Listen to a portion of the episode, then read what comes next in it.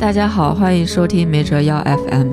嗯，说话的是啾啾。我们今天请了两位嘉宾，一位是常驻嘉宾啾啾，另一位是以前和我们录过《演员请就位》第二季和《山河令》的周周老师。Hello，大家好，我是周周。对他俩的名字音有点近哈。他介绍完之后，我突然发现了。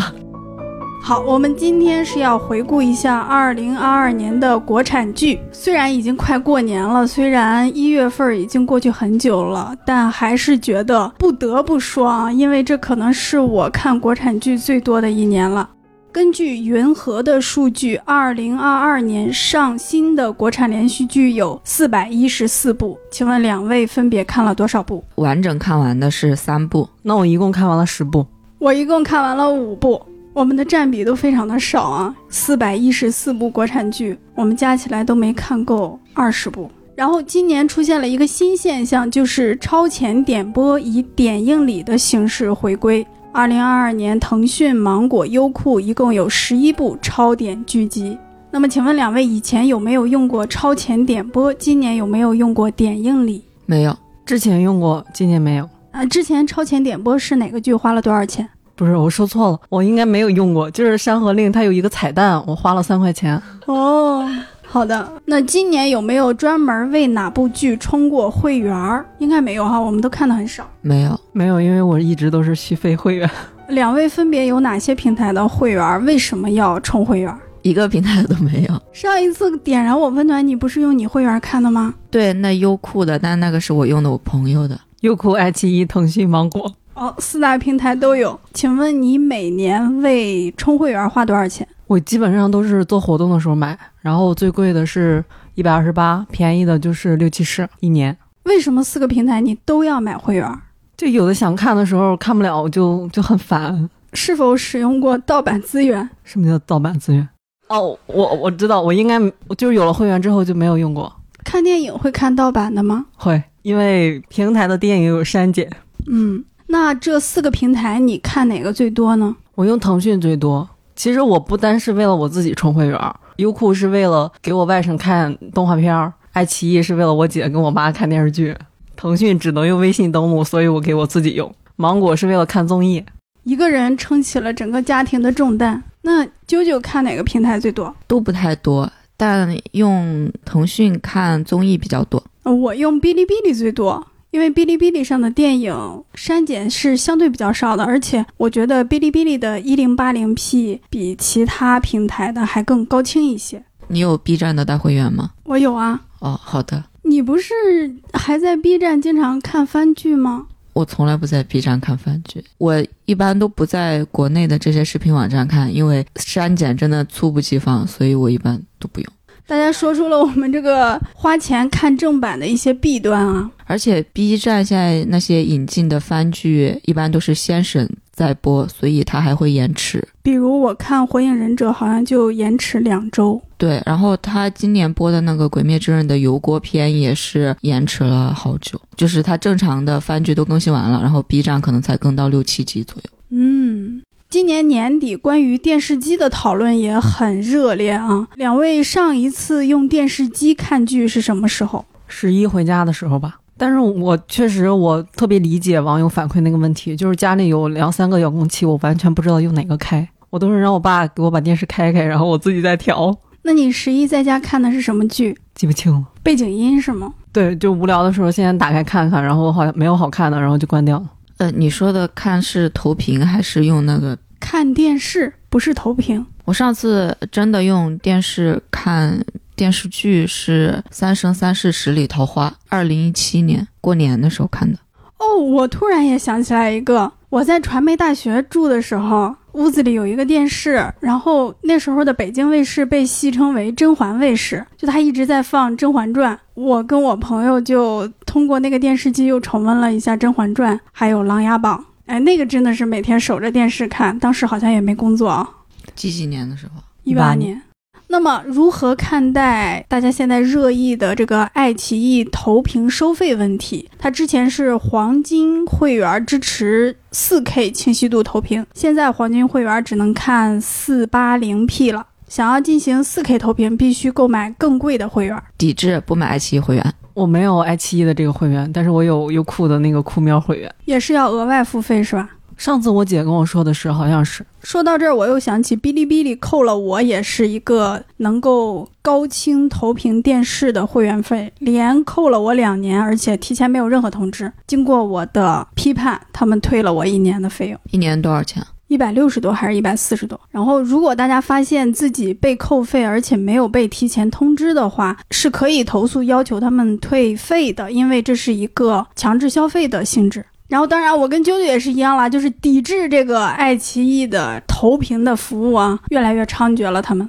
然后，根据云和的一个统计，今年正片有效播放的 TOP 三是《人世间》《星汉灿烂》《青青日常》啊。那豆瓣口碑 TOP 三只看国产剧啊，《警察荣誉》《风吹半夏》《人世间》。那这加起来一共是五部，这五部为什么咱们都没看过？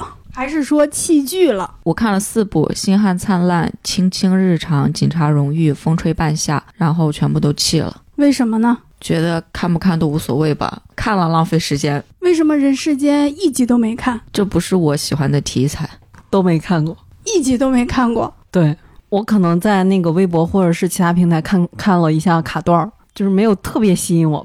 那人世间是一个超级大剧啊，非常的长。这种你们有没有一个衡量标准？比如超过多少集，我可能就退却了，不看了。我是二十集就一般不会看，卡的可严。我是分人，比如说《知否知否》的时候，因为有朱一龙，可能七十多集我也看。嗯。我还看了一下咱们看的这些剧啊，集数最多的一部是《梦华录》四十集，也就是说我们看的都是四十集以下的，最短的是十二集的。我看完的全部都是二十集以内的。好，我来说一下啾啾的剧单：开端十五集，淘金十二集，摇滚狂花 十二集。你都是十五集以下的。对对对，一般国产剧好像也没有二十集的，一般都是二十四集，然后就十二集这种。嗯，开端十五集，我都还觉得它注水了呢。是是是，然后你今年看过的最好的国产剧，我就看了三部，这三部里面加上我弃过的那些，总体来说，我觉得最好看的是《摇滚狂花》。周周老师现在陷入了思考，风起陇西。哎，说到这儿就要质问啾啾了，当时也是要力挺杨仔的，为什么没有看《风起陇西》？二十四集，我觉得超出了我这个预料啊！而且我觉得看不看都无所谓吧，也没有一定吸引我要看下去的欲望。我和周周老师都看完了《风起陇西》这个剧，我们之后会重点讨论一下。好的，我们下面就按照时间来讲一下我们今年看过的这些剧，然后也顺便回忆一下这一年剧集市场发生的一些事情吧。今天下午一点四十二分。四十五路公交车和一辆油罐车相撞，当时车辆均无人生还。我们回来了。车上有炸弹。首先，一月份就出现了一个我们仨都看过的爆款剧《开端》，它现在豆瓣评分回落到七点九分，打分人数八十一万，这也是今年我们看过的国产剧中打分人数最多的一部剧。其次是《梦华录》。我们可以先说说当时为什么要看这个剧啊？我对悬疑短剧都还挺感兴趣的，刚开播的时候就追了。因为当时说它是一种无限流题材，就是它是小说的一种形式，所以之前在小说行业也工作过，所以我比较感兴趣。再加上有白敬亭和赵今麦，你喜欢他们两个？也没有，就觉得他们应该不是很差的演员。嗯。好的，那现在大家还记得公交车上的哪位乘客？当然是那位凶手吧，网友叫他叫郭一。哦，还有那个二次元的那个男生，印象也挺深刻的。那句台词叫啥来着？如猫之使徒哮喘征服者被光选中的人第一。呃，周周刚才想了好一会儿，你还记得哪位乘客？那个大叔。他住在那个车库里，然后那个车库的主人给他一个行李箱，让他装东西，然后那个行李箱里面有卫生巾，然后他想把那个卫生巾给他女儿，印象深刻。嗯，这个我也记得。然后他在公交车上还把卫生巾借给了女主角，然后摆脱了自己嫌疑人的身份。是的，我觉得这个剧就已经相当成功了。他现在距离我们真的已经整整一年了，现在已经是一月份中旬了，我们现在还能记起里面的人物。甚至情节，甚至道具，但是你们对两位主角有太深刻的印象吗？当当时觉得演的还不错。其实我对两位主角的，包括他们的人设，没就没有这些配角深刻。因为他们两个主要是在做任务，揭示的是乘客们的命运和情感。对我看前几集，我是觉得这个男主角会写的比女主角要更加生动一点，就他会更加真实一点。当然，也可能是因为女主角的设定，她就是一个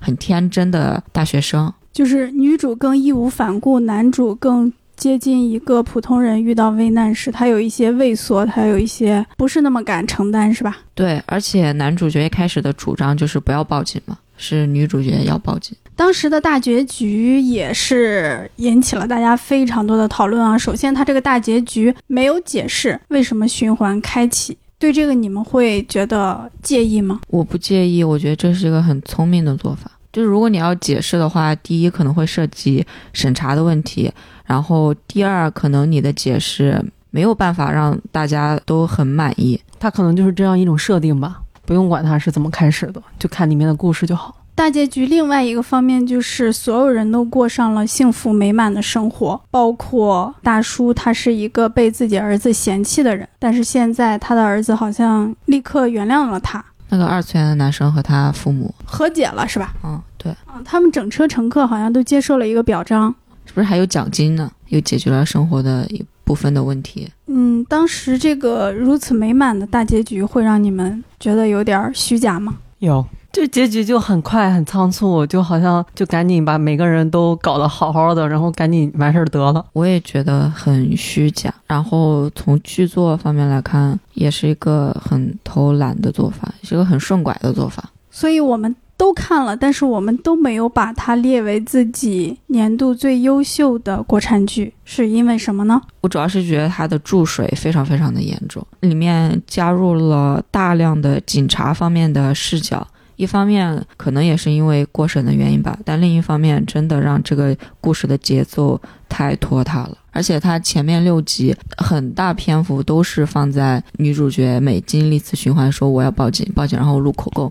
就是相对而言吧，就更喜欢凤七龙戏。我觉得它还是有点接近一个快消品的感觉，就像无限流本身这个强类型的设计，它会给你一个很强的类型的快感。但是看过去之后，可能包括结局一下就让它的分量变轻了。这个剧开播的时候，我记得腾讯的《雪中悍刀行》还在热播，相当于那个一月份，腾讯有两部大热的剧，还是非常厉害的。《雪中》两位看了吗？没有，没有。你们都不爱看武侠剧是吗？一集都没看吗？还是一集都没看？我不太喜欢看古装剧，我当时应该没时间吧？我觉得年底都好忙。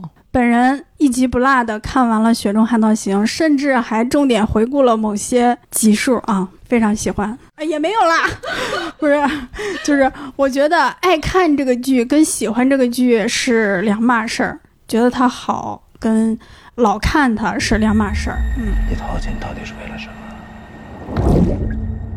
为了发财。那么一月份，啾啾老师个人看了《淘金》这部剧，我觉得这也是一个非常小众的品味，因为这个剧在豆瓣的打分人数只有两万人，是我们列出的这些剧里面打分人数非常少的一部。请啾啾老师展开讲讲。哦，主要是因为它是迷雾剧场，然后我也比较喜欢看这种悬疑短剧，所以。再加上想看一下，呃，陈飞宇在这部剧里面的表现，所以就看了。那么陈飞宇在这部剧里的表现如何呢？比他在《点燃我，温暖你》要好，我是这么觉得的。我觉得他在淘金的这个人设会比《点燃我，温暖你》要强，因为淘金他是讲的在那种东南亚一样的很大的森林里面去淘金嘛，然后淘金的全部都是一些。五大三粗的那种人，然后阿 Sir 陈飞宇是作为一个读了大学的人去的，然后本身又细皮嫩肉的，然后还有一点儿智商，所以就这个人设就显得还挺好的。那他在里面显得很突兀吗？因为周围好像都是演技派，倒也没那么突兀，主要是他和廖凡的对手戏在前面倒也没有那么多，嗯，就没有什么两个人特别需要飙戏的时刻。那这个剧也是迷雾剧场去年的最后一部，也比较失败啊，可以说是口碑也不好，只有六分儿，那市场反馈也不行。你作为一个看完全剧的有没有自己的判断？为什么呢？我觉得它市场反馈不行的第一个方面是它这个剧作，它这个叙事编剧的水平确实不太行。其实它是以那个群像的视角讲的这个故事。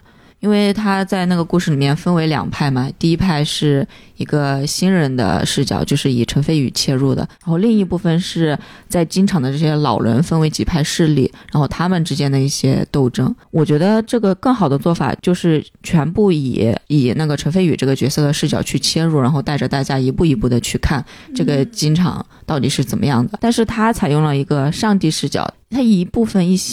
讲那个陈飞宇这个视角，然后另一部分又去又把那个金场的视角，你很详细的讲出来。但是这个部分的问题是什么？这个金场的这些老人，第一，他的演员不是熟脸，再加上每个人的脸其实涂的还挺黑的，就认不出谁是谁。然后他又有几派势力，你根本就分不清哪派势力是哪派势力，就前面看的非常复杂。对，这就是我弃剧的原因。这个其实我也看了，我能看出它制作很花钱，服化道很精致。然后，呃，虽然是电视剧，但是每个镜头打光都很细致，镜头运动都很细致。但是真的好乱呀，而且感觉节奏很慢，也分不清谁是谁，到底谁跟谁有矛盾。所以我非常迅速的就弃了这个剧。我看的那前两集，好像阿 Sir 戏份都没有多少。对。然后我想说的是，很多国产编剧都爱用这种群像剧，然后用一种上帝的视角去切入。但其实这种群像剧是非常考验编剧的能力的。你能力不够，你就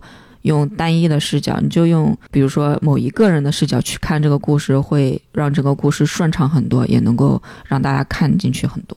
对，我觉得是他双男主的设定和选择的演员，比如廖凡这样的咖位，可能从比较早的阶段就决定了这个剧作是要双男主或者双线并行，导致了它产生群像的效果。其实这样的作品非常简单，所有人都知道，我们一个新人他为了查一件事儿进到了一个陌生的环境，那么就应该以他的视角展开，比如那个。宫斗剧叫什么？《延禧攻略》没看过，但知道。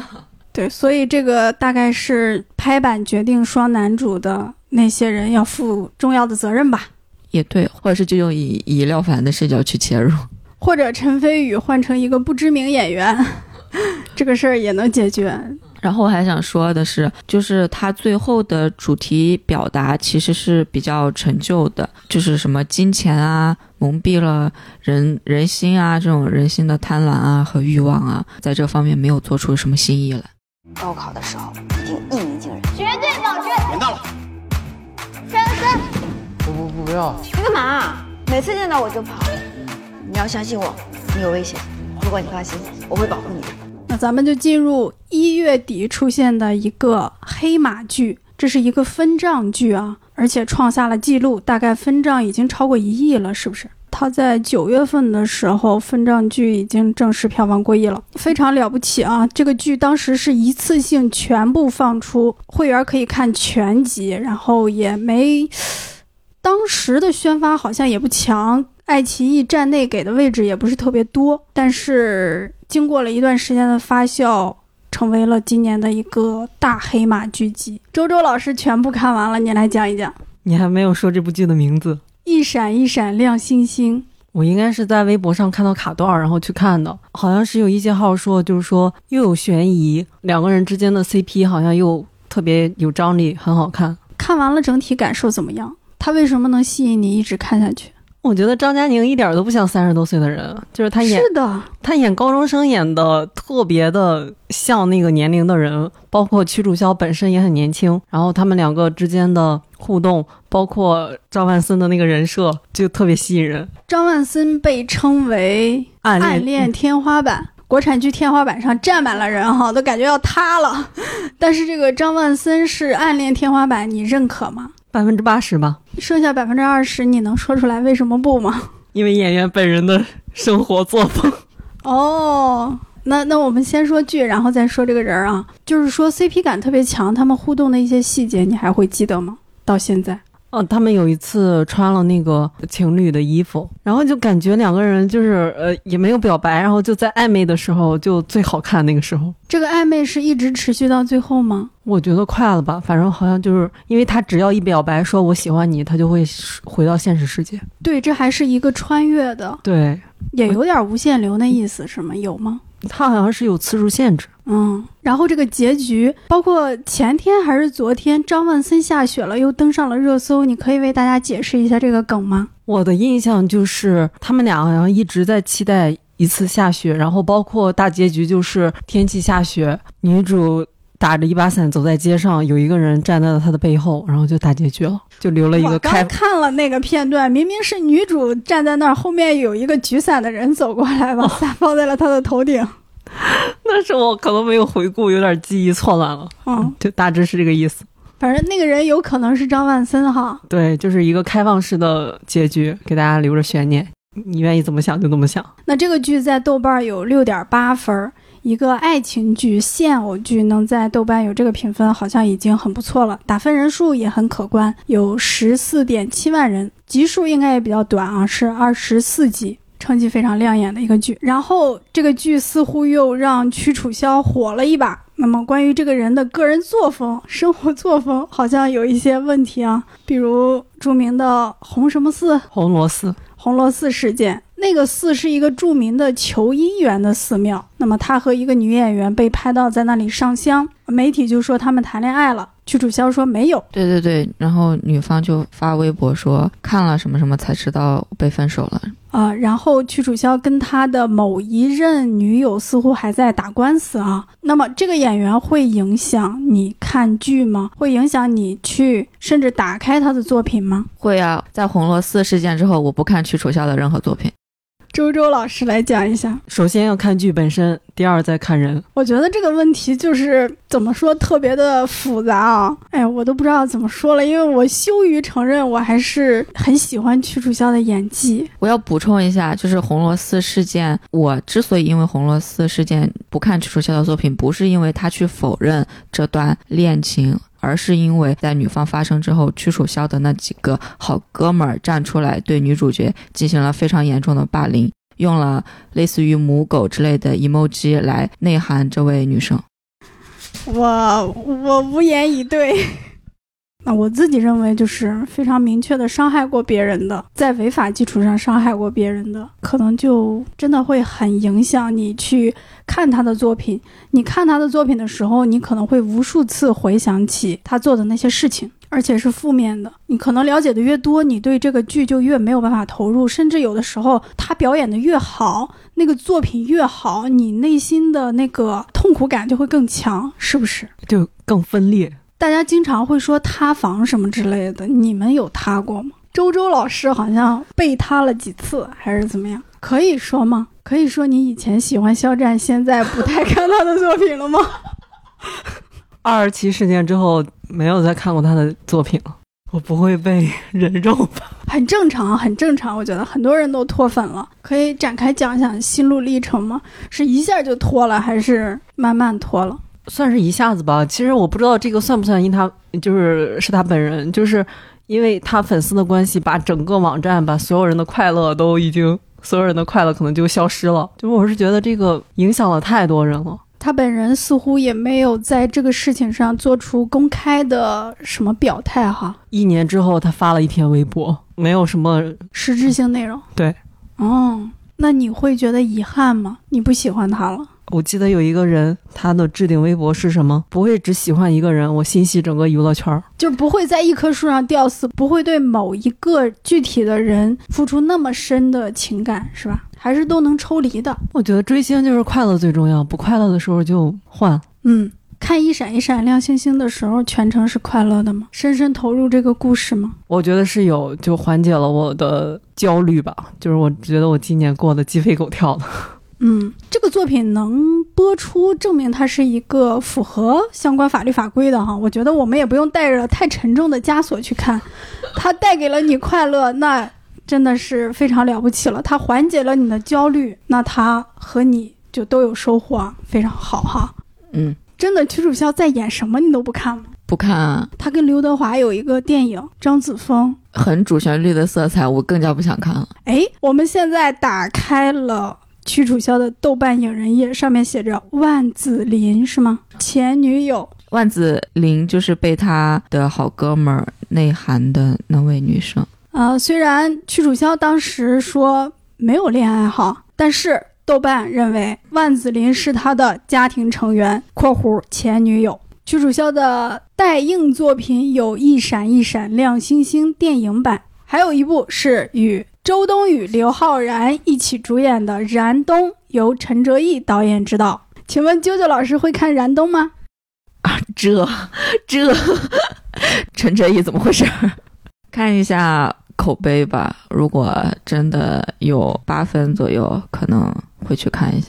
嗯，还是有挽回的余地嘛，是吧？如果他好好做人，好好演戏的话。但因为主要燃冬屈楚萧他也不是主角嘛，主角是周冬雨和刘昊然。哦，舅舅老师又挽回了一下自己。你叫什么名字？属下顾玄清。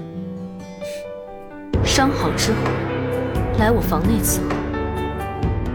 好的，下面进入二月份。二月份我们只看了一部剧，是周周老师看的《长公主在上》，这是一个快手的短剧啊，这也是我们这个名单里唯一一部短视频平台的剧，单集两分钟，一共二十六集，这基本上比一些剧的一集的片长都要短哈。我很好奇，那这么两分钟一集，它有片头、片尾曲和演职人员表吗？它没有片头、片尾曲和演职人员表。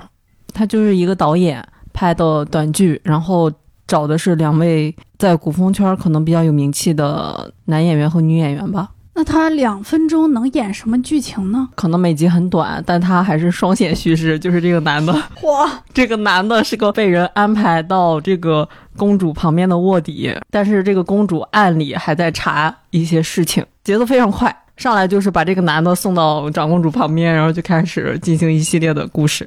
嗯，就是省去了所有铺垫哈。对，就两分钟就推进一下，推进一下。所以这是一个竖屏的剧，横屏的。对，哦，它是怎么排播的呢？一次性就全部放出来吗？哦，不是，他这个导演是拍剪然后上传，边拍边上的。我觉得应该是吧，因为底下好多人都在催更，然后那个演员就回复说别催了，导演在剪呢。哦，那还有点韩剧制作模式的感觉。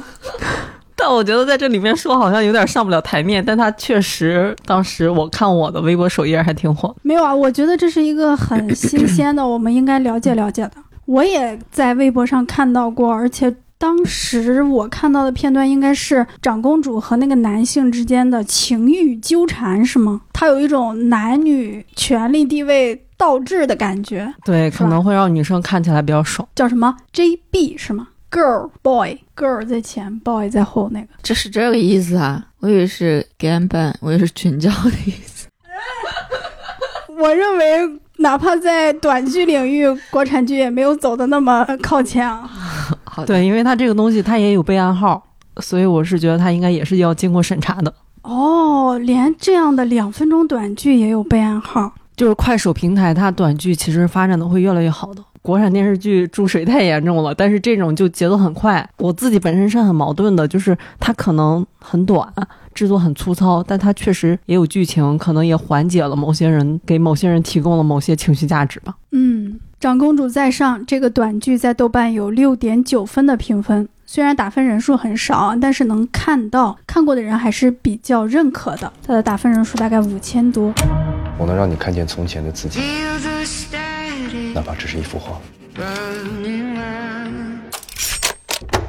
下面就来到了三月份，也是有一个黑马剧叫《猎罪图鉴》，非常短，二十集，这是经过删减之后的啊，大家能够很明显的在这个剧中看出删减痕迹。这是爱奇艺出的一个作品，最后是跟腾讯视频拼播的。它豆瓣评分一开始不太高，好像是六点九吧，现在是七点五分，有二十九万人打分，还是挺不错的。只有我自己看完了，两位为什么没看？不是很感兴趣。你不是说喜欢看悬疑剧吗？这个还是二十集以内的，就是悬疑短剧，就是十二集以内的，我会会去看一下。这种二十集的，就就会觉得还是太长了。但它其实是一个单元剧，两三集一个案子那种，还是不感兴趣。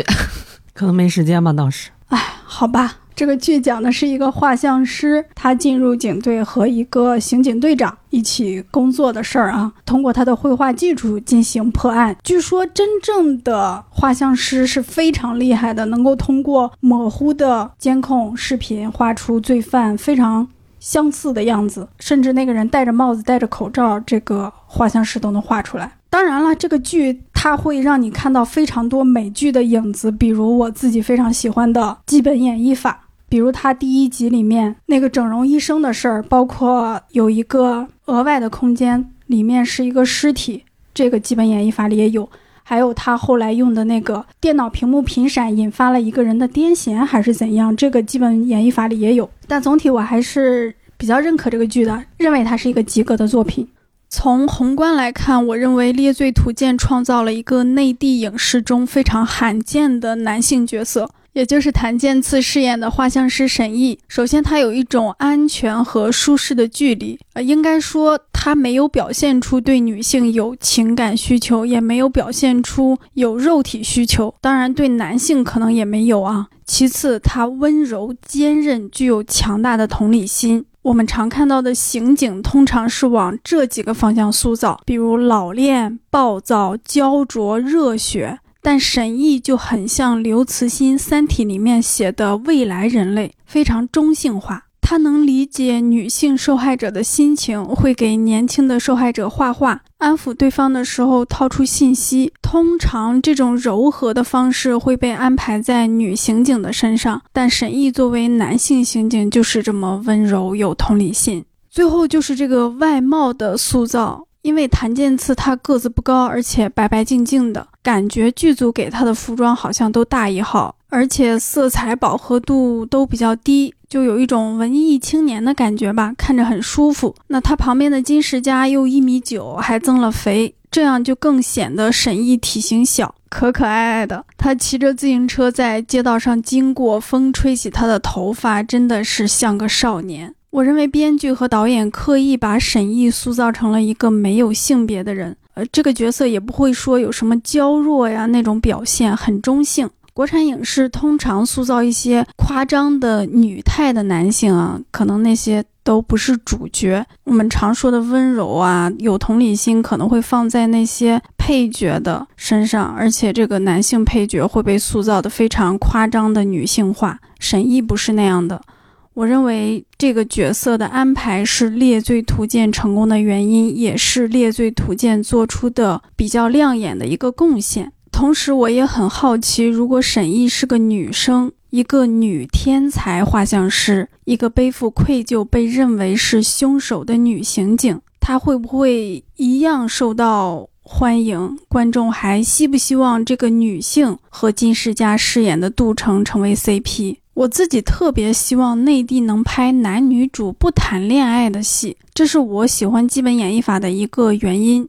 那夏洛克是男的，华生是女的，华生是刘玉玲演的，他们俩一起办案，住同一所房子，但是从来没有喜欢过对方，而且这个不喜欢，编剧写的不刻意，他们就是最好的搭档朋友，没有爱情却又不可分割。我特别期待内地编剧能够写出这样的异性友情。那当时这个剧播的时候，单改剧就已经被掐死了，训了。这个剧在后面的宣发中紧急追加了一个女主角张百家还是张博家，太惭愧了，甚至不会念人家的名字啊。他的领衔主演是谭健次和这位姓张的演员，特别主演还是怎么个主演是金世佳那个 title。然后呢，这个剧也掀起了同人圈的一个最后的狂欢，是吗？也不算最后狂欢了，但是确实非常火。他们的 CP 名叫诚心诚意，但我自己实在是不太感兴趣啊，因为金世佳在里面还挺胖，还演技挺差。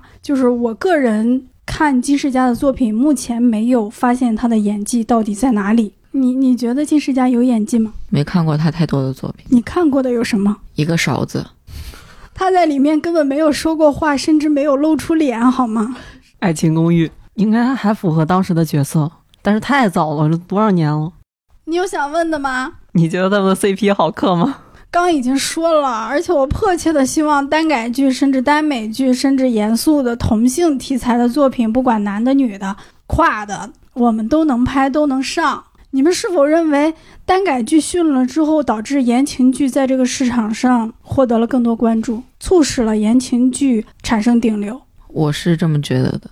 因为之前的几位顶流都是从耽改剧走出来的，比如朱一龙、白宇、肖战、王一博、龚俊，对龚俊以及他那个不能言说的搭档都是耽改剧出来的。我们可以很明显的感受到，在《山河令》是二零二一年的作品。那在《山河令》播出之后，耽改训了之后，顶流的诞生地瞬间从耽改变成了言情，比如这个王鹤棣、苍兰诀男主角。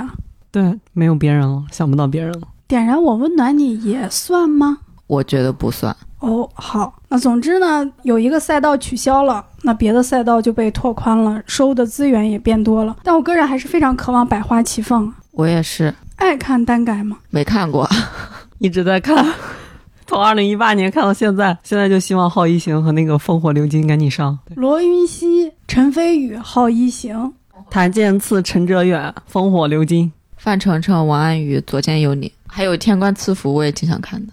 还有我们小景那个张公案，这个甚至都好像原著不太那种所谓的腐啊、哈单啊，但是到现在也没上。那个是功夫做的一个剧吧，制作还挺好的。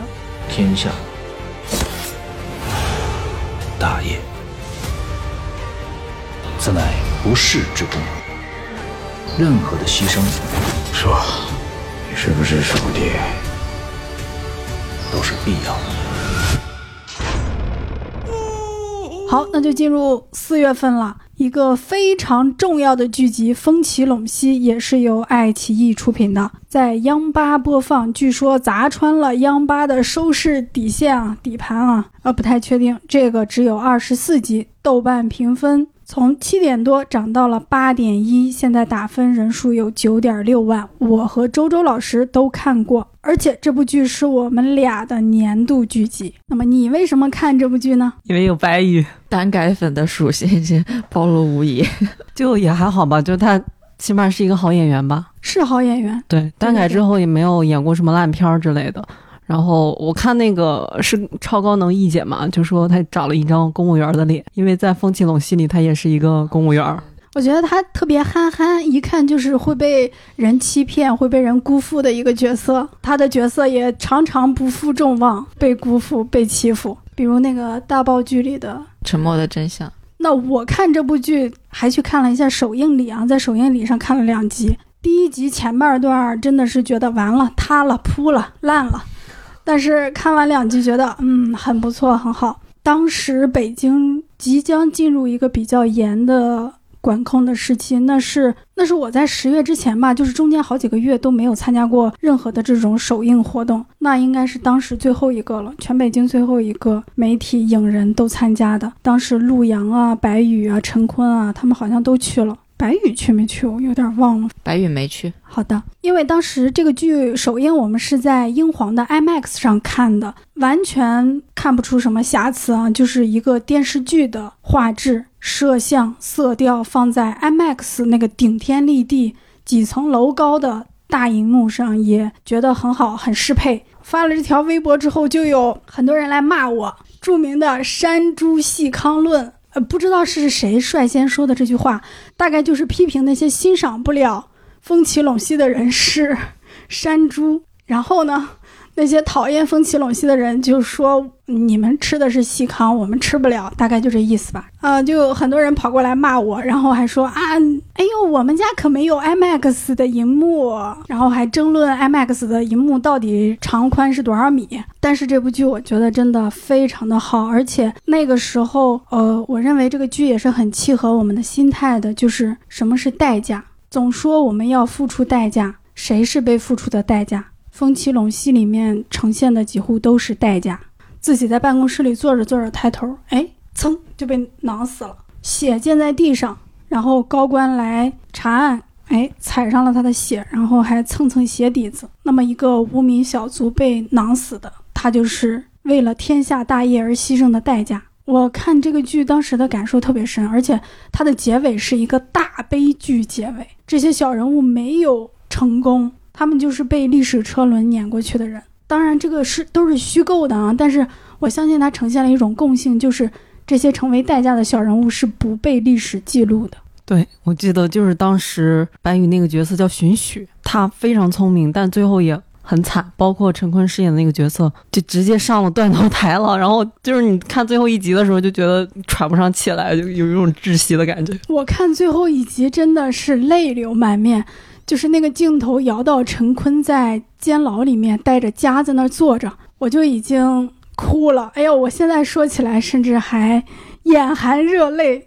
我特别喜欢这个剧，大家的演技真的也非常好，而且它是一个不靠台词来呈现的剧，就是你只听台词，你看不懂这个剧。有的时候两个人对话，尤其是白宇那个角色，他可能听到别人一句话，他没什么反应，过了那么一两秒，他突然就是有一种恍然大悟，哦，就是你说的是那个意思。就是你想的是那回事儿，《风起陇西》这个剧，如果你不看画面，只听台词，你完全看不懂。但是很多国产剧是它能够当成背景音，嗯，你甚至几倍速看没有问题，几倍速听声音都没有问题。所以我觉得《风起陇西》在这个市场上被忽视了。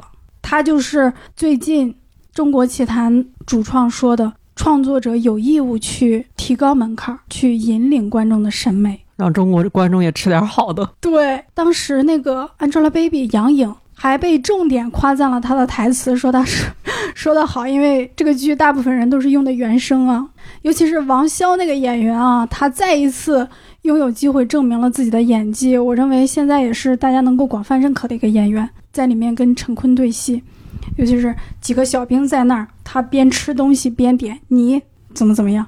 他甚至都不不用说台词儿，那个表情动作非常好。还有他死之前的那场戏，太精彩了。如果大家没有看过，一定要去看一下《风起陇西》。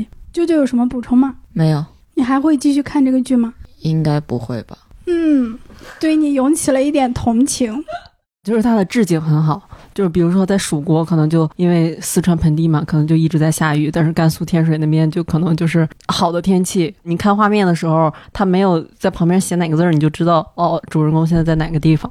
嗯，还有它的置景，就是它的室内的光线，它不是用大屏光，比如我们看《甄嬛传》，整个人的脸室内都是特别亮的。在《风起陇西》里不是这样，它用了很多自然光，就是它点的这个烛火照出来的光，再加上一些辅助的手段。而且如果大家看的话，会发现三国时期由于生产力。不发达，他们的地板很多都不是平的，不是那种廉价古装剧里一水儿的大理石啊木地板那种，它呈现了一个非常可信的生活环境，很有质感。对，它非常适合大屏幕看。我没有要求大家家里备那个 IMAX 的幕布啊，它经得起那样的考验。我只能说，不是说它只能在那样的介质上看。但我突然想起来，陆阳他之前的。绣春刀两部都不是被批横店质感吗？记得记得，那确实就是有点横店质感嘛。尤其是还有杨幂，尤其是杨幂的那个妆造，与当下古装剧有任何区别吗？是不是风起陇西的投资比那两部高呢？反正能看出来是真花大钱了，真的很贵。而且里面的动作戏也都是很写实的，不存在什么飞檐走壁，然后就是你过来，我挠你一刀子。对，因为都是间谍，所以他们那个动作就是干脆利落，然后不发出任何声音。对对对，你说话时不自觉的深呼吸，是压抑紧张，而你绝少这么紧张，除了杀我，我想不到第二个理由。我们录的实在太长了啊，迅速进入五月份。我们只看了一部剧，是由本人看的，《说英雄谁是英雄》。虽然这个剧不火，但这个剧式好像很火啊。比如说顶流谁是顶流，说塌房谁在塌房啊？对，是的。那两位对这个剧有任何印象吗？没有。电视剧之外的印象算吗？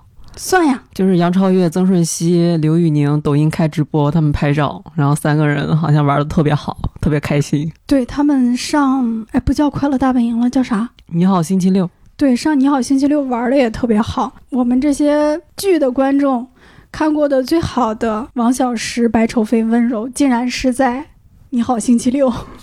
首先说一下，这个剧是改编自温瑞安的著名的作品。武侠剧今年非常少啊。另外一个好像是《飞狐外传》，也没有什么水花。大家有看过这个剧里面孟子义的一些截图或动图吗？看过，是不是真的非常美？是的，这个剧有非常多漂亮的镜头啊，尤其是他对血的那种运用，有的时候是溅出来的，呲在你的脸上，哎呀，我好喜欢呀。然后就是追这个剧的过程中，最快乐的是在说英雄谁是英雄豆瓣小组，我们每一天甚至对导演、编剧发起了猛烈的、近乎人身攻击的辱骂。这是我待过的最好的小组啊！没有人维护这个剧，没有任何人维护这个剧，我们都在看一集，赶紧去小组里骂一顿；看一集，赶紧去小组里骂一顿。然后有那么几个明星粉丝，好像也没有人关心他们吧？他们爱说啥就说啥，建一些。没有人关心的楼，大部分观众都聚焦在这个角色、编剧和导演的拍摄上。然后最喜欢的角色甚至可能不是主演，比如里面的狄飞京啊啊，一个低着头的脖子有问题的人，呃，苏梦枕啊，一个病秧子。你们都没看过，我都说着都没意思。我对苏梦枕还挺有印象的，为什么？因为他的形象和人设吧，好像和谁是 CP 什么之类的。好像和白愁飞是 CP 啊，白愁飞就是刘宇宁演的啊，魂名顶流是吗？知道啊，但他是顶流吗？顶是顶流的顶，流是刘宇宁的刘。我我以为这是讽刺他的。呃，好像已经从讽刺变成了一个爱称。反正这个剧特别奇怪的就是男女主角在里面是工具人，杨超越作为领衔主演，甚至几乎没有戏份。突然间一集有个五十九秒的戏份，这个剧非常的离谱，但是画面特别的好看，而且追剧的过程特别的快乐。我希望多拍点好的武侠剧，找点好看的人。然后这个李牧哥、双城他们两个绝对不能在一起合作了，必须分开。一个不会写剧本，一个不会拍，然后碰到一起简直就是大型灾难。只能有一些灵光一闪的镜头，非常好看的段落。李牧哥之前不是拍的《东宫》评口碑还挺好的吗？也是拍的很美吧？我认为主要是靠美取胜。在这里面特别好的一场戏是苏梦枕和白愁飞最终决裂的那场打斗啊！我觉得两个演员演的也很好，一个已经吐血了，但是你就是打不死我，然后另外一个。我就是要弄死你！虽然你是我大哥，这个原著本身提供了非常非常精彩的人物和人物关系。剧拍的虽然有点差，但是还是可以看的啊！有喜欢武侠剧的可以去看看。你有没有想过，你做了水鬼，我以后怎么办啊？顾兆世，你瞎胡说什么？好，我们快速进入到六月份。有一个大爆款剧啊，据说是大爆款剧《梦华录》，周周老师完整看完了，这是我们这个名单里最长的四十集。对我是因为刘亦菲跟陈晓看的，就是刘亦菲好久都没有电演电视剧了，陈晓也是眼睛里有故事的那种男演员。然后营销号又说他们都是不同版本的姑姑跟孤儿。哦，杨过和小龙女。对，然后就冲着这种营销的话题去看了。就是陈晓真的是一个，就是他真是一个眼睛里有故事的男演员，好像我喜欢的男演员都是这样的，就是你就能通过他的眼神去看到他的情感，就是包括我之前看《那年花开月正圆》也是这样的。就是他饰演的那个角色，从一开始一个纨绔子弟，到一个喜欢女主的一个男性，然后到最后算是要为家国大义牺牲的吧。就是整个人的整个人的成长过程都非常的就很流畅，就是他演出来你就非常相信那个人物。希望他能够接一些更好的作品吧，也希望刘亦菲能够磨练一下自己的演技。关于刘亦菲的演技，你是否敢于发表点什么言论？没有特别出彩吧。啾啾看了几集？八集还是十集？我看了十来集。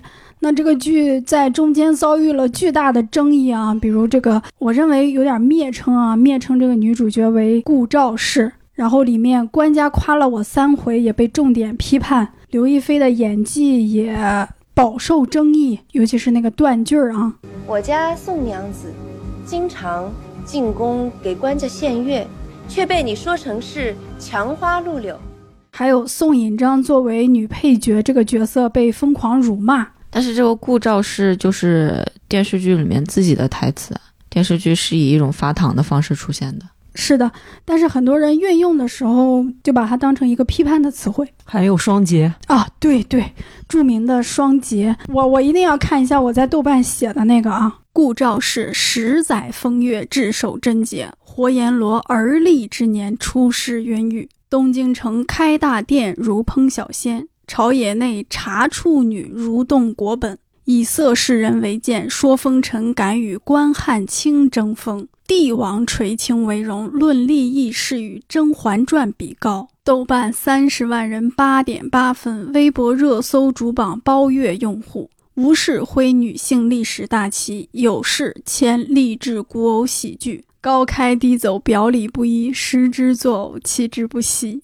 当时这些争议是否影响了你追剧？就是你刚才说了表里不一，就是他很割裂，他好像又想要弘扬现代女性的一些独立的精神，但是他的一些内核可能又在一些古代的那个 那个糟粕里面。我确实很矛盾，但是我。但是陈晓演的那个角色就是令人心动，对，就是他的一些小表情、小动作，真的是恋爱里的男生的，我觉得还挺可爱的吧，很真实。那天周周老师还展示了他手机里存的《梦华录》的动图，我看了之后也确实觉得陈晓演的很好，很有恋爱的心动的感觉。但是这个剧啊，是不是甜宠和女性意识？它就是有冲突的，它就是不能合一的呢。对我们当时也有其他人，周围其他人在看这部剧，就说又当又立。因为甜宠它的本质是造梦，它是摒弃了所有的现实因素的，它就是一个关于爱情的最美好的幻想。但是女性主义不是的。嗯，就比如说《梦华录》，它里面对关汉卿的“赵盼儿风月旧风尘”的结尾，一个有一个很大很大的改编，就是在关汉卿的原著里面是在那个。对簿公堂上是赵盼儿是没有男主角的出现，是赵盼儿自己救了宋引章。但是在《梦华录》里面，赵盼儿在公堂上是没有救下宋引章的。最后是以一个更高的权威的出现，是男主角出现了，对簿公堂他才胜利嘛。这个改编就是一个甜宠剧的逻辑，因为在这儿我需要发一下糖，我的男主角也需要获得一个高光时刻。嗯。然后这个官家夸了我三回，他是里面的一个琵琶圣手说的是吧？张好好，他认为自己很厉害，不像其他的妓女一样。他这里面一个重要的一点就是他把下九流又分成了三六九等，这个下九流是双引号的啊。这些弹琵琶的人看不起那些真正流落风尘的人，这也是当时的一个争议，就是割裂呀。就也没有对流落风尘的女性有怜悯的情绪在，所以我觉得这是一个伪女性剧，就是它根儿上不是一个女性剧，但是它想包装的是一个女性互助。还有个想补充的是，关于前半部分刚播出来的时候，有一个营销号发了说，这个编剧让柳岩在这个剧里面把男人扔下了水，你们记得那个营销吗？啊，记得记得。这个营销是他最开始就是以女性主义自称的一个开端吧，但我们这里不确定它是不是营销点啊，只能说是当时的一个舆论点。对对对，我我想说的是，他柳岩在剧里面最终和他扔下去的这个男人结婚了。是的，因为这个事儿关联到可能柳岩她曾经参加一个婚礼，被一群男的扔到水里，是包贝尔他们是吗？对对对，所以当时大家认为这段戏让大家出了口气，支持了柳岩这样的女性。但最终柳岩那个角色和被扔下水的那个男的他们在一起了。我觉得就是以你单纯从剧本的方面来看，他们两个结婚其实是没有问题的。但是你把这个点点前期是做一个发酵的舆论的点，大家都在为柳岩叫好。我觉得在配合里面你这个剧情的走向，我是让我是觉得让人非常不适的，非常荒诞，是吧？我要补充一下，在《梦华录》它这个关于女性主义的争议出来之前，我看了前八集，我就觉得这个剧本超级差。也不算超级差，比较差。就是他为了凸显女主角的嗯智商高，他会强行的把所有的路人配角写写成一个智障。这还用看前八集吗？第一集他们在那个茶馆里打斗，一个菜刀贴到别人的脸上，他们俩呃不能说手无缚鸡之力，他们两个正常体态的女性干掉了一群绑匪，什么穷凶极恶的。就是这就是他写剧本的一个方式。对，我觉得我们看一个剧要看它的上限和下限。有的非常烂的剧，它的上限也会非常高，就是它有一个高光的情节啊、人物啊、角色关系。但是烂剧通常它的下限也会非常低，比如那种刀贴在一个人的脸上这种直观的，还有它双节。官家夸了我三回，骑士妓女这些下限非常的明显，那我认为它就是一个很差的作品。关于双节，我有个补充的，就是一个网文的用户他说，双节最开始出现的时候其实是进步的，就是因为之前很多那些网文都是女主角是纯洁的，然后男主角就是浪子，但是双节的出现之后，是男主角也必须是纯洁的。所以在当时，双节可以算作是一个进步，但是现在又过了几年，我们大家可能要求的不再是你也是纯洁的，而是我可以是不纯洁的。双节现在已落后于我们的时代了，它变成了一种贞洁锁啊！当时看到这个热搜的时候，我说什么玩意儿？今晚我们就当一天的凡人，好不好？好。八月份。只看了一部《苍兰诀》，我和周周老师都看了这个剧，三十六集，豆瓣评分七点九，打分人数非常高，六十二点三万，这也是今年的一个爆款剧，推出了王鹤棣这个顶流。对于虞书欣女主角的加成大吗？你觉得？没有男主大。怎么说呢？单改火男的，言情也是火男的，因为看电视剧的可能还是女性多一点。好，那说说这个剧为什么要看？为什么能坚持看到最后？你先说吧。朋友圈里很多人说口碑很好，某个下午我就点开，然后连看了好几集，而且面带微笑，觉得十分满足。当然了，这个剧我一直看到三分之二的时候，也就是王鹤棣、虞书欣两位角色从人间返回苍蓝海。故事进入了拯救三界、拯救苍生的阶段，我就认为这个剧垮掉了。而且后面的部分我用了两倍速看，在前面我是很少用两倍速这么极端的手法啊。我觉得这就是宏大叙事和这个爱情的一个冲突。那其实你是假宏大叙事啊，所谓拯救苍生什么的，这都是放屁。但是前面两个人的点点滴滴。我帮你接露水，这个女主认为你喜欢我，然后说：“哎，你不要喜欢我，我心里有别人了。”这些日常的接触是真实的，是我们深深的理解，然后觉得有意思的啊。我建议这个玄幻剧啊、神话剧啊、奇幻剧啊，不要老想着拯救苍生啊，那都是放屁，你你写不出来，那都是《指环王》那种作品干的事儿啊，你这个你写不出来，不要强弩，你就让他们老老实实谈恋爱是吧？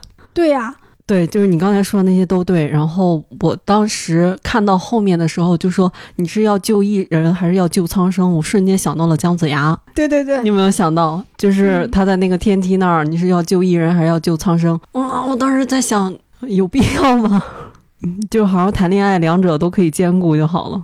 然后那时候虞书欣那个角色小兰花就变了妆造，然后整天冷着一张脸走过来走过去，就是。那种拙劣的国产剧里面表现一个内心有爱，但是我不说，我有自己的任务要完成的那种，哎，甚至有点误会似的。哎呀，反正太俗套了，不好看。但是前三分之二真的是非常精彩啊，尤其是王鹤棣这个霸道总裁，因为他加入了很多喜剧的戏份，所以就让这个霸总毫不油腻，呃，甚至可爱有趣。比如说他和他的那个傻乎乎的跟班儿，想啊，小兰花设的这个咒竟如此决绝，然后什么之类，其实小兰花根本没有那么想过。然后就他们做一些非常离谱的揣测，很严肃的在想这么一个喜剧事件，就形成了非常有趣的反差。嗯，还有就是虞书欣应该是用的原声，但是王鹤棣用的配音嘛。嗯，配音对他整个人物的加持非常大。我最近看了几集《浮屠缘》，配音对这个角色加持也非常大。我的天，为什么他每次都能碰到那么贴的配音？但是他自己千万不能张嘴，尤其是在一个古偶剧里。目前看是这样啊。对，因为他是川渝人，对他的普通话不标准。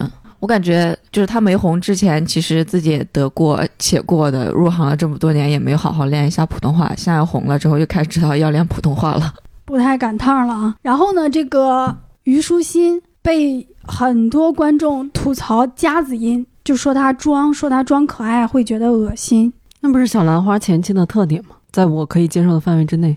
觉得还行，因为我看过《青春有你二》，他在《青春有你二》之的时候声音也是挺嗲的，但是他其实就是可以发出不嗲的声音。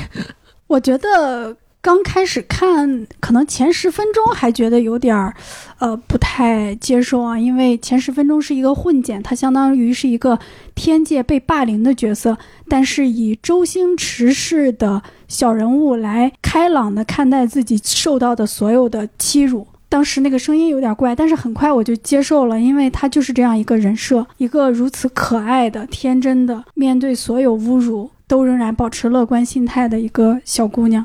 而且我觉得她真的好甜啊，尤其是她弯着眼睛一笑，好喜欢。其实我看这个剧对王鹤棣的感情不深，但是对虞书欣的感情挺深的。对他其中有一句台词是“长恒仙君夸我喽”，就是那那那句话真的特别可爱，我反复听了好几遍。我觉得小兰花这个女性形象也是比较成功的。她不是圣母，她不是白莲花，她是真正热爱生活的一个角色。对，而且她和大强求婚的那一场戏，我觉得也是一个很有女性色彩的一场戏，摒弃了所谓的那种嫁娶的一种传统的称呼。你愿不愿意跟我结婚？就成亲，大概是这个样子啊。他把两个人放在比较平等的位置，他并不需要这个霸道总裁去甜宠他，去怎么宠他。他们整体还是在一个比较平等、互相尊重、互相。真正内心迸发出爱意的一个关系里，对，因为他是让那个大强的心海生出了情根，还是情丝，嗯，然后包括后来他要去受那个刑，他们才才在一起的时候，月尊没有喝下他那口药，然后他在承受跟他相同的痛苦，双向奔赴吧。对对对，来啊，你杀了我，杀了我，你这张脸再也换不回来了。那么就进入九月份了，这里有一个芒果的剧，这是我们名单上唯一一个芒果的剧，叫《虚言》，只有周周老师自己看了，一共十八集，豆瓣评分七点四，打分人数四万，看这个口碑应该还可以啊。谁演的？陷入了沉默，不记得人家的名字。对，就可能不算很有名。但是演技还不错吧？就是它一共十八集，每集十几分钟，是一个特别好的下饭视频。那么这个剧是讲什么的呢？就是有一个画像师叫十七，他是给妓女画像的。然后他一直想要寻找自己的姐姐，结果不知道发生了什么事，被丞相府的小姐叫去画像。结果醒来一看，他变成了丞相女儿的脸，然后要去代替丞相女儿去嫁给一个将军，而那个将军。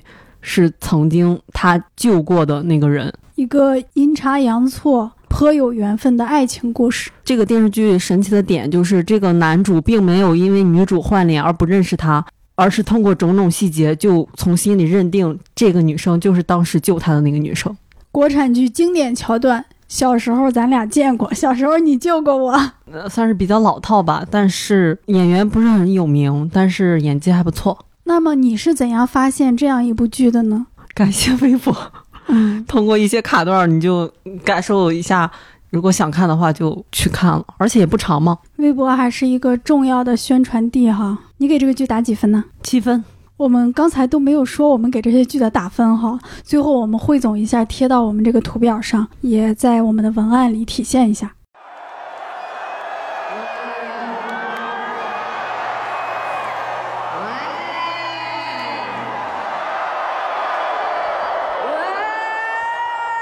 十月份又是爱奇艺的作品《摇滚狂花》，只有啾啾老师一个人看完了十二集，豆瓣评分七点四，打分人数四万。哎，他这个打分人数跟那个《虚言》差不多啊，可见这个剧播的也不是特成功啊，还行吧，感觉，但是肯定不能算爆或者是算热播是吗？我记得当时非常的旋风式的播完，五天连更就结束了是吗？是的，是的。为什么看这个剧还看完了？嗯，看这个剧主要是因为工作，看完了主要是因为看的比较迟，还没写完稿，他这个就已经更完了，所以只能看完了。这么说还有点委屈，就是没想自己看完，有点勉强是吗？没有看，嗯，看完觉得他确实还挺不错的。呃，很多人吐槽这个摇滚狂花摇滚的部分不能看，只能看狂花的部分，是这样吗？他摇滚的部分占的篇幅其实也不是很大。我觉得这个不是他想表达的重点。我对我来说，我觉得这是一部在女性话题上还算比较突出的，所以我可以接受他在摇滚方方面的那些缺点。那么他最特别的是什么呢？在女性表达上，它最特别的就是女主角这个人设。呃，姚晨饰演的蓬莱，首先她是一位中年女性，其次她是一位母亲。那么她作为一个中年女性，她是她从事业上是非常失败的。本来在国内可能是九十年代的时候，她的那个摇滚乐队就叫狂花嘛，还算比较成功。然后她想去美国闯事业，然后在美国也做出一点儿成绩来，但是她在美国的很多年都非常的失败。最后就去养老院照顾老人了，做一些给养老院的人唱歌，是吧？对对对对对，然后只能在养老院唱唱什么《爱拼才会赢》这种歌。等他回国的时候，他跟他女儿的关系也不是很好。然后在他回国之后，他对女儿就是也不是那种所谓的很温馨，说我们哎呀，我好多年没见了，我们要修复一下我们的关系也没有。所以我觉得这个女性角色其实是打破了一种世俗的关于对女性的从母亲方面的枷锁。她完全没有因为成为妈了就改变自己自私的那个性格。对，唉，怎么说呢？如果你按一个我们现在世俗所要求的一个对于母亲的要求，这个人他肯定是自私而且不合格的母亲。我最喜欢的其实是第十一集里面有一场戏，但这个是被大家。骂的还挺厉害那场戏，这场戏是非常非常能体现女主她到底有她作为母亲到底有多不合格，以及她到底有多自我，甚至是自私。就是她，因为她在美国的时候长期酗酒，她已经生病了，她可能会失聪，然后她就想在这个综艺上给自己留一个最完美的谢幕、最好的舞台。然后在第二轮的时候，她有一个 PK 的环节嘛，她选择了她女儿的那个乐队 PK，她女儿的乐队就是最弱的。最没有市场认知度的新手乐队，为了让自己赢，他宁愿他选择牺牲他自己女儿的梦想，他也要赢。那场比赛他输了，他在后台有一个非常恐怖的爆发，他指着所有人的骂，还有包括骂他女儿，骂所有人，就是因为他自己输了。嗯，所以我那段戏我还挺喜欢的。就国产剧非常罕见的一个女性角色哈。我看过这些国产剧里面，确实没有出现过这种女性角色。最难得的是，这个女性她是主角，她不是反派配角、邪恶配角。对，但我最终也只给她打了三星，是因为她最后那个结局结的真不好。她结局就把她所有的优点都推翻了，就是她结局是这个女主角内心非常的愧疚，对女儿，然后说：“哎，我们还是要和解，什么什么之类的。”不摇滚了。对对对。那你认为喜剧色彩是否冲淡了这个剧的现实性，让它变得很轻，甚至某些部分显得很廉价？我不觉得。其实《摇滚狂花》给我的感觉很像那种轻喜剧类型的美剧，就比如说《爱很美味》这种。在国产剧里面，《摇滚狂花》和《爱很美味》都算一个风格的。我不觉得它会冲淡了一些。冲淡了一些现实的表达，因为它本身就不是那种太沉重的东西，以及我觉得它有一个很好的点，就是它从剧情方面是完全反煽情的。每到有一个煽情的点，它就会用喜剧的元素去解构它，去消解一下。我记得比较深的一个就是蓬莱的妈妈死了嘛，他女儿的外婆就他的妈妈死了，他们两个就去埋他妈那个骨灰嘛，一个桥底下，还有在那儿说了一段。还算比较感慨的话嘛。好，他们说完之后，就有一个人告诉他：“哎，你们这儿不能不能埋东西。”然后就站起之后，又马上开始挖坟。那《爱很美味》和《摇滚狂花》，你觉得哪个更好？嗯，如果没有那个结尾的话，是《摇滚狂花》更好。嗯，有一些人会把庄达菲和姚晨塑造成一对 CP，这个你是接受的吗？我是觉得他们两个没有什么太强的 CP 感。他们两个主要能克，就是因为他们两个在剧里面展现的，就是母女关系其实不是太重。他们两个一一直是处于一种对抗的状态的。他们两个就是基本上就是两个立场，他们两个根本就不在同一个战线上面。这个剧里面，我觉得它缺失的一点就是这样的家庭环境和这样的母亲对下一代真正所造成的影响，我觉得他是写的不够的。之前那个伯格曼的《秋日奏鸣曲》就是有写过，有一个自私的母亲，或者有一个更爱自己的母亲，会对女儿会会对下一代造成有多么多么深刻的影响。我觉得这个事儿是白天这个角色塑造的问题，就是这个女儿的角色，这妈一回来，女儿其实是一个人格比较健全的女儿，没有看出她有什么特别的缺陷。对，如果他把白天这个角色塑造的特别现实的话，可能剧的基调就不能再走喜剧基调。然后还有一点就是，这它里面对这个小三角色的塑造，我觉得也是也是算比较正面的。国产剧包括一些生活组，不是特别爱打小三吗？但是这部剧里面，蓬莱姚晨饰演的那个角色的乐队，嗯、是她的一个乐队的朋友和她老公出轨了。然后，但是对这个所谓小三的角色的塑造，其实并没有那么刻板。而且那个出轨的责任，这个剧主要放在了男方的身上，不是放在女方身上，对对对，是的。比较少见啊，值得鼓励。我有我的国王，我是他的不二之臣，我愿为他摇旗呐喊，也愿为他战死沙场。我们就进入十一月，点燃我，温暖你。呃，这个号称是年末的爆剧啊，三十六集，豆瓣评分七点五，打分人数十八万，人数还是很多的啊。周周老师自己看完了，这个集数可不短啊，三十六集。这个电视剧就是可能一会儿好看，一会儿不好看，就像开盲盒似的，就往后看，可能就会有好看的地方。对阿 Sir 的演技认可吗？觉得他演技还不错吧，没有特别好。我们俩之前录过 那个节目，我们就不展开说了。但是很好奇啊，就是这个女主角被某些观众称为“女舔狗”，你认为是这样吗？我觉得不是，她在面对男主出事的时候，她其实是非常刚的，就是和他们的和他的父母吵架对立，就是为了去看男主一面。包括男主去复仇的时候，我觉得他是有自己的思想跟主见的。就我觉得主动不能叫舔狗吧，那里面的那个台词，比如“你是我的国王”，什么领地，什么不二之臣之类的，啊不二之臣等等，会让你咯噔吗？会就感觉回到了十年前 QQ 空间非主流的感觉。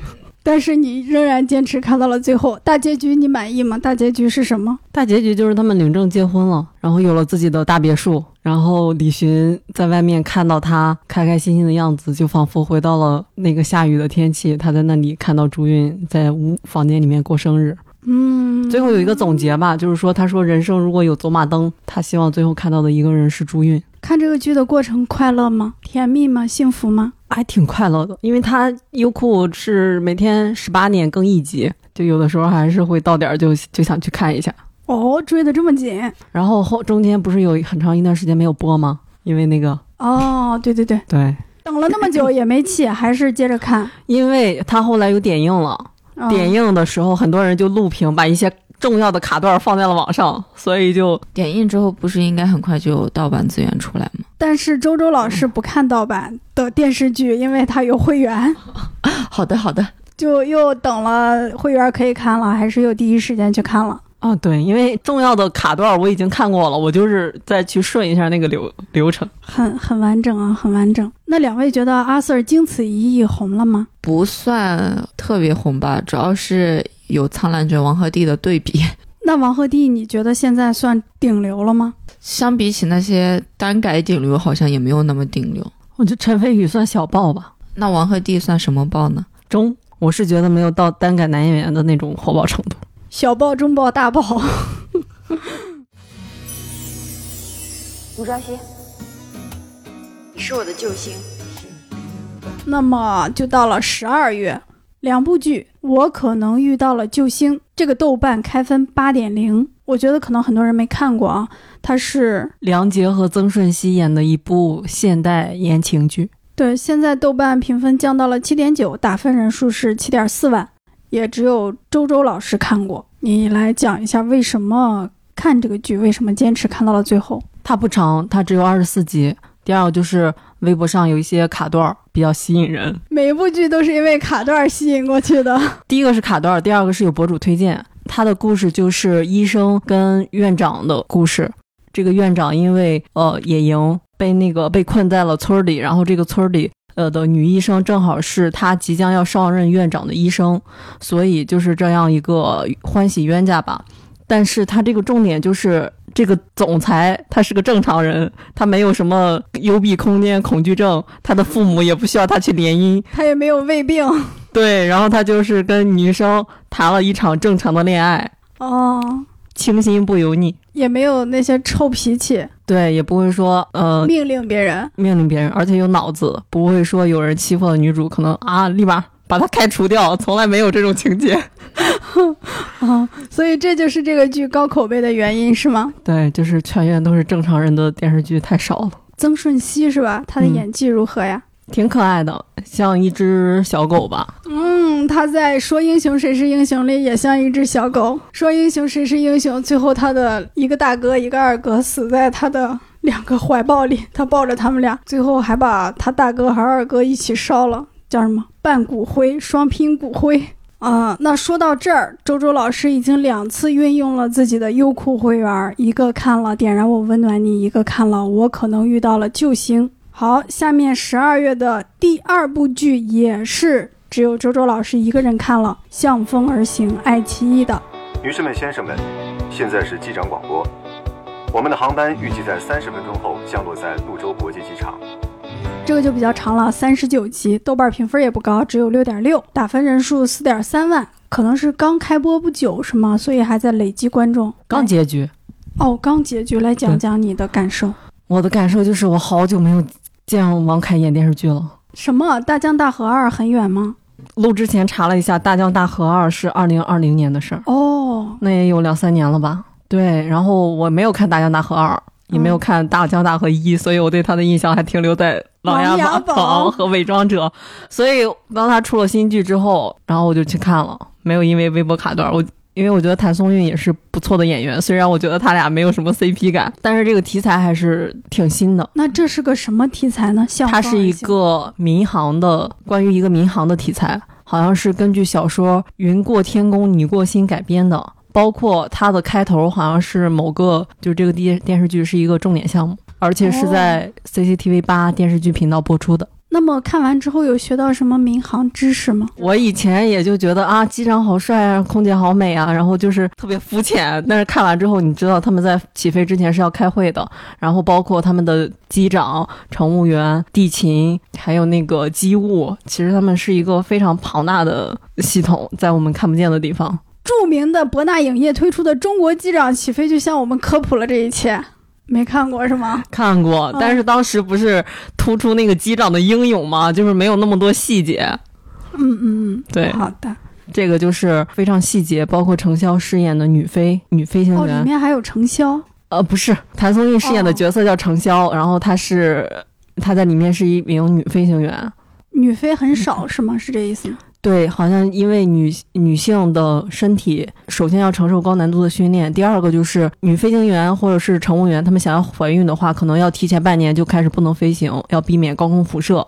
哦，对，然后这里面。这里面有一个情节是，嗯，航空公司为了压缩成本，想要不招女飞行员，但是男主和女主就去参加了一个演讲，然后写应该是飞行与职业吧，然后说女飞行员一样可以和男飞行员做得很好，去要求公司去招女飞行员，然后最后也成功了。里面有一些对女性在职场境遇的一些关注。那这个剧有什么缺点吗？你也讲讲，让你不太能接受的。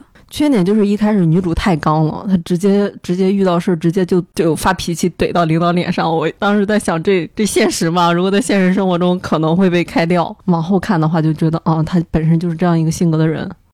那我们看过的剧就已经说完了，然后统计一下啊，我们大部分的剧都是集中在爱奇艺看的，爱奇艺七部，腾讯三部，优酷两部。芒果一部，快手一部啊，还是比较全面的。好，我们下面还有一个环节，就是审判顶流环节。因为剧集市场还是非常看重演员的，像很多作品，我们都是冲着演员去看的。咱们先来看一下今年男顶流的表现，排名分先后啊，是看作品的口碑和作品的数量。第一位杨洋，他今年有两部剧，《且试天下》豆瓣五点八分，《特战荣耀》豆瓣七点一分，一集都没看过，同上。我《且试天下》为了工作看了几集，这是跟网友说的一模一样，就是逼王逼后争霸战那种感觉。全世界的逼王都集中在了这部剧里。但是《特战荣耀》很好看啊，我清楚的记得我是看到战俘训练那儿，因为别的事儿耽误了，就没再看。其实前面也断过一次，后来还补看了这个剧，我觉得品质是相当好的。然后之后有时间我也一定会追完的。《特战荣耀》里面有一场狙击训练的戏，拍的特别的好看，就是在国产剧里能看到这样的动作设计，还挺难得的。里面的女演员有李一桐，我不是说她，我是说那个动作女星叫蒋璐霞，对，蒋璐霞啊，她跟杨洋有很多对手戏，我觉得拍的特别好看，而且整个剧也是有一点喜剧色彩，不那么拿腔拿调的。然后这个杨洋成绩我觉得还算可以吧，因为有《特战荣耀》。第二个王俊凯，《重生之门》六点七分，他今年只有这一部剧，在首映会上看了两集吧，好像。没看过，我也是在首映上看过，后来因为工作又看了一两集，应该是我个人主观的认为，他演技在这一个特定的《重生之门》的剧里不是很好啊，尤其是窒息的那场戏被广泛夸赞，但我个人认为演得很浮于表面。当然，他后来有了《断桥》和《万里归途》，我跟啾啾老师都特别喜欢他在《断桥》里的表演，是不是？是的。我们也认为《断桥》里那个角色叫什么？孟超，特别的适合他。那个中分的发型也毫不损害王俊凯的颜值，甚至让他变得非常有质感。那还是希望他继续多演一些电影啊，这种雕琢的艺术，少演一些流水线上的剧。可以多演一下孟超这种角色，在《万里归途》里面又很一般了。好，那他的待映作品还有《刺猬》和《七四九局》，都还是挺让人期待的项目啊。第三个，王一博，《冰与火》七点三分，必须要说，《冰与火》的七点三分，王一博的《冰与火》是所有男顶流、女顶流作品里面分型最不健康的一个，可以很明显的看出有水军或者粉丝来打分，因为它的五星占比最高，高达三十四点六，超过四星，超过二三星，所以这个七点三分是极为不可靠的。这个作品我也没有看过，没有办法进行审判，没有看过。没有看过，他是和陈晓一起演的，是吗？对。哎，你又不喜欢陈晓了，周周老师。等我有时间去补一下。你难道不是王一博的粉丝吗？因为他演过《陈情令》，就是当时特别关注，可能当时主要是两个人的互动，单个人的话就没有特别关注了。哦，CP 粉不是伪粉，是这是专业术语出来了。我们也可以看到王一博，他现在主要可能想发展电影领域。他现在已经有四部待映作品，《热烈》《维和防暴队》《长空之王》，还有一部《无名》是今年春节档会上的，号称是超级商业片哈，比较诙谐的一个宣传口号。其中呢，《维和防暴队》和《长空之王》都好像遭遇了不可抗力。为什么诙谐？就是超级商业片几个字打满了整屏，看上去像是一种。你不要觉得我们这个预告片很沉闷，就不是超级商业片了。我们是超级商业片。好，下面是第四位顶流肖战，他今年有一部剧叫《余生，请多指教》，豆瓣评分六分，好像是刚开分不久哈。是的，但没看过。在试映会上好像看过几集，我觉得他每集结尾的那个小花絮、小彩蛋比正片好看个十来倍吧。没看过。周周老师对肖战脱粉了，所以也没有看过。好，第五位也是来自。单改剧阵列的龚俊今年没有剧集作品播出，但是待播作品很多，而且而且应该都是 S 加的剧，比如和钟楚曦的《我要逆风去》，和杨幂的《狐妖小红娘》，和热巴的《安乐传》。从搭配的女演员就能看出，她确实是现在的一个顶流啊。但她在《狐妖小红娘》和《安乐传》里面算主角吗？这两部听起来都很像大女主的样子。那应该就是被压翻了吧？啊，专业术语又来了，就可能是二番。然后朱一龙今年没有剧集作品播出，但是他有电影，比如《人生大事》，可能也是在往电影方向走。还有易烊千玺今年也没有剧集作品播出，当然人家也是这个电影圈的大顶流了，《奇迹》《水门桥》春节档一个人两部，后面还有时间有他。呃，未来待播的作品有娄烨的《三个字》。白鹤亮翅，还有今年春节档的《满江红》，非常闪亮的新星啊！真的，无人能敌，无人能及。虽然今年年终的时候遭遇了一些争议，小镇做题家、考编，但好像对他的影响没那么大。嗯，是。其实我觉得一个健康的电影工业的话，应该要多出几个像易烊千玺这样的新生代的顶流。但现在就易烊千玺一个人一家独大啊！易烊千玺和吴京，新生代的顶了。对对对，所以这个年轻的男演员还是要继续努力一下。那么就看看女顶流赵丽颖，今年有两部口碑非常不错的，而且也是呃热播甚至是可能爆的剧啊，《幸福到万家》《风吹半夏》。《幸福到万家》七点一分，《风吹半夏》八点二分，都看过，都没看完。《幸福到万家》里面赵丽颖的演技非常的普通，非常的一般，我不觉得她的演技有多么的好。风吹半夏呢，可能比幸福到万家强点儿，但还是不行。因为风吹半夏我就看了前几集吧，还算合格。但有一天我突然看到一个赵丽颖和李光洁的一个算是飙戏的一个，就是两个人在吵架，就是的一个卡段。哇天，发现赵丽颖真的被某种程程度上应该算被吊打了吧？而且那场戏我不知道是导演在故意藏拙，还是可能。是无意间的，就是赵丽颖她的头发遮住了她半张脸，就是她的表情不是那么的明显，但还是能够看出，无论是从从台词方面，她确实不如李光洁。我看了一些风吹半夏的卡段，我觉得她就是可能演技不太行，但他起码在转型。对，而且从市场反馈来看的话，好像这个转型大家还是比较乐于接受的。但他下一步又是一个古偶啊，于凤行。但我还挺期待于凤行的，并不是说古偶就一定会很差哈。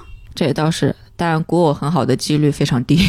补充一下，我觉得赵丽颖她其实可能还是有点偶像包袱。反正我觉得他在《幸福到万家》里面演农村妇女装，我觉得是有点不符合现实的。那同剧的其他人比起来呢？他们的妆重吗？也重。这个就是《幸福到万家》的另外一个问题，它就是这个。幸福到万家就特别的假，就很像那种找了一个啊，我们要拍农村了，赶紧找一个地方，赶紧拉点新的家具来做一个布景，这样。对，那就是剧的整体制作妆造的问题，不见得是赵丽颖自己要求说我的妆浓一点，是吧？嗯，也有可能吧。嗯，好，呃，我觉得她还是今年女演员里比较好的了。比如我们看看杨幂，《爱的二八定律》五点八分，《谢谢你医生》六点三分。看了《谢谢你医生》，没看完。嗯，杨幂就我怎么感觉她比之前的演技有进步哎，但是还是不好啊。我看过他的《三生三世十里桃花》，以及他和刘杰拍的那部电影《宝贝》。杨幂就就是她演胆小或者是演。有一种某种比较负面的情绪情绪的时候，他老喜欢缩脖子，显得这个人很畏畏缩缩的。但他在《谢谢你医生》里面，可能也是因为这个人设本来就是一个比较理智、比较坚强、比较独立自主的角色吧。反正我在看《谢谢你你医生》的时候，感觉还行。杨幂这个演员给你留下什么印象？周周老师。永远在自己的舒适区里，就像我刚才说赵丽颖，她起码在转型，但杨幂没有看到她要转型的欲望。之前可能就是有宝贝儿，但是后面的电视剧的话，好像又回去了。我觉得杨幂她是尝试过转型，然后失败了，然后就干脆就不转了吧。对我对杨幂的评价就是，别的女演员起码还在创作，在塑造角色，杨幂就是老娘来片场上班了。上班是什么意思？上班就意味着有摸鱼、有疲惫、有厌倦。那么杨幂在演很多角色的时候，我认为她都呈现出了一种上班的角色，对上班的状态。那比如赵丽颖在《风吹半夏》《幸福到万家》，你都感觉不管她演的好不好啊，大家各自评价，但是她的那个状态是一个我来塑造角色的状态。就是她还算比较有事业心的，就是杨幂就感觉已经完全放弃了，就赚钱吧。那你们觉得杨幂的高光角色有吗？如果《仙剑三》的，哎呀，叫啥来着？雪剑啊，对，如果雪剑算的话，我喜欢郭襄。哦，我也是喜欢郭襄。郭襄我没看过，她那时候眼睛好亮啊，而且她还好像下巴还是比较方的，但是依然很漂亮、很可爱、很有灵气，是那么一个活生生的小女孩。对。好，第三位女顶流杨紫，今年两部作品，《沉香如屑五点九，余生六点零。如果大家去看沉香如屑的评分的话，会发现这个粉黑大战十分焦灼，就是五星啊、一星啊这个占比，这个两头打架打得非常厉害。余生刚刚我们聊肖战的时候已经说过了，但是可以说一下杨紫的表现哈。感觉杨紫这两年也算她事业的瓶颈期吧，因为她之前不是都说她演技还行吗？然后她演的剧也都能爆，但今年《沉香如屑》包括《女星李师》《沉香如屑》《余生》这三部的评价都还挺一般的。可能余生有肖战顶着，口碑就显得好一些哈。或许品质也是真好吧，谁知道双顶流可能配置就会高一点。哦，是吗？不太确定啊，呃，这个《沉香如屑》我也坚持看了那么一两集，我实在是为什么怎么还在拍这种东西啊？而且后面还拍的那么长。另外，我觉得杨紫这个演员嘛，你的指甲盖儿都是表演的工具，都是表达的工具，你的头发丝儿都是导演需要用到的道具。但我觉得她这个脸部状态可能使她的发挥空间没有那么大。她接下来还有一部《长相思》，我还挺期待这部的。我也非常期待《长相思》。她过往的角色，你们有喜欢的吗？《家有儿女》里面的小雪，《战长沙》。嗯，《战长沙》也是她口碑很高的一个作品。嗯，反正年代很久远了，和霍建华的那个 CP。所以，我你刚才说杨紫的瓶颈期，可能很多人会觉得，嗯，人家明明还很火嘛。但我认为确实是一个危机时刻吧，包括年龄啊、角色的固化呀，可能都是，尤其是这个市场留给女演员的空间本身就没有那么大哈。你看什么剧爆了，都是爆男演员，所以我认为他要有危机感。最后一位，迪丽热巴，一部剧《与君初相识》五点七分，这个舅舅老师还看了不少，看了十几集。我觉得我看的那十几集里面都还行啊，怎么 最后开出来五点七分？我看的那些集里，我觉得也还行啊，还算是一个有点新颖的剧哈。一个强大的女性，热爱自由的女性，和一个人鱼乖乖的男人鱼。嗯，对，我觉得这个从我看的那几集里面，我觉得迪丽热巴演的这个角色塑造的还是挺成功的。我也觉得，除了第一集那突然出来一个短卷发头那里有点让人崩溃，别的还行。我觉得热巴还是在很认真的演戏的，感觉她接的作品就是都很难让人觉得，嗯，这可能是一部好作品。本来这个市场上好本子也不多，可能顶多就是有的给你配置拉的高高的 S 加呀，男演员配好一点呀，比如《长歌行》，其实也算不错了。但是好像最火的是那个浩烟组合，是吧？啊。然后还有一个消失的顶流，就是李某峰，今年也出了两部作品，一部《镜双城》，一部《暗夜行者》。那可能《暗夜行者》就是他的绝唱了吧？呃，对这个演员有什么印象吗？对于他的崩塌有什么看法？呃，《镜双城》我看了八集吧，还是几集？真的非常烂，超级烂。我也看了两三集，我非常迅速的就认为这是一部超级大烂剧。豆瓣三点六分，我认为是公允的。对他的崩塌有什么看法？正常吧，我觉得。我觉得比较神奇的是，他不是初犯，而且嘴硬，就想以一己之力抗衡蓝底白字儿。不知道他认为自己握着什么底牌，反正他现在没牌了，也是这些崩塌的里面一个还带点传奇色彩，跟那普通的偷税漏税还不一样。他好像感觉已经快接近转型成功那个边界了。对对对，也是在一个大事业上升期啊。其实《镜双城》大家都普遍认为它是被拉过去还人情啊，怎么样拍的一个剧，不会很严肃的把它看作李某峰人生职业生涯的一个作品。包括后面的《暗夜行者》七点一分，其实市场反馈也还不错。他之后还有个操场吗？对呀对呀，一个正在转型的男演员。当然了，并不会觉得特别可惜啊，因为你要为你自己做的事情付出代价。我还有一个问题，你们对 CP 名怎么看？什么顾盼生辉、命运循环，就是把两个人的名字用一个中国的成语把它组装起来，诚心诚意、猎罪图鉴的那个 CP，我觉得还挺正常的吧。哎呀，我觉得有一股子土味儿。我认为就是要是他们俩的那个单个的字儿。拼在一起，那个名字没有被占用的话，你就可以用那个，比如赵盼儿和顾千帆。嗯，顾赵吗？赵顾。问这个现象是这两年兴起的，还是之前一直都这样？我怎么记得之前一直都这样？之前还是单字儿拼在一起吧比较多，是不是？对你像浩烟，这不就是单字儿拼在一起吗？对，包括那个镇魂的时候叫魏兰，那陈情令那个叫啥？望线。哎，不对啊，我记得有一个其他的名字，博君一笑，那个是真人 CP，我是说电视剧的 CP。嗯，嗯博君一笑，连锁反应，占山为王，嗯，对，我只听说过博君一笑。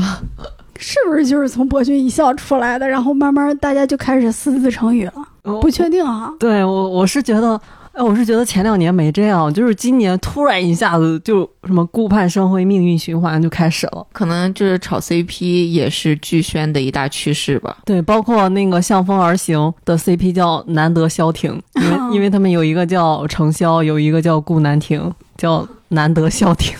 我也拦不住别人，反正我自己不好这口。你是不好磕 CP 还是不好什么谐音梗？谐音梗我不好这口。然后这些普遍的男女 CP，我觉得竞技感啊、什么挑战性啊没太多的。我喜欢那种复杂的、有挑战性的 CP，竞技的。国产剧的维度就很难出现这种 CP 了。是的，大部分都是甜的。甜有什么意思啊？不是今年有一个副 CP 比主 CP 更出彩的一个趋势吗？一个现象？我觉得那是去年的事儿，是浩烟的那个事儿。对，长歌行的事儿。今年没有吗？今年好像没有，我看的里面没有。今年爆的剧就没几个，《梦华录》肯定是男女主啊，《点燃我温暖你》也是，《苍兰诀》也是。那你们有没有觉得有时候一个剧它的配角的副线有时候会比主线主角的线要写的更好一点？哎，我前面说的那个上实，我当时就很好奇那个皇后和皇帝的走向嘛。其实那个皇后是一个配角。我看《卿卿日常》里面，我也觉得陈小云那个角色叫啥来着？郝佳，郝佳那个角色会比男女主角更加吸引我。嗯，就是他说结婚是找东家上班的。对对对，然后他又被呃家暴啊，又是被冷暴力啊，各种，然后他最后就决定离婚，然后自己又去做生意啊，这种之类的，就是会更加现实一点，相对的现实啊，但它结局还是一个非常美好的一个幻想。你一说这个，我又想到陈小云去年的那个《狐珠夫人》，那个好像也是副 CP 比主 CP 更进出彩。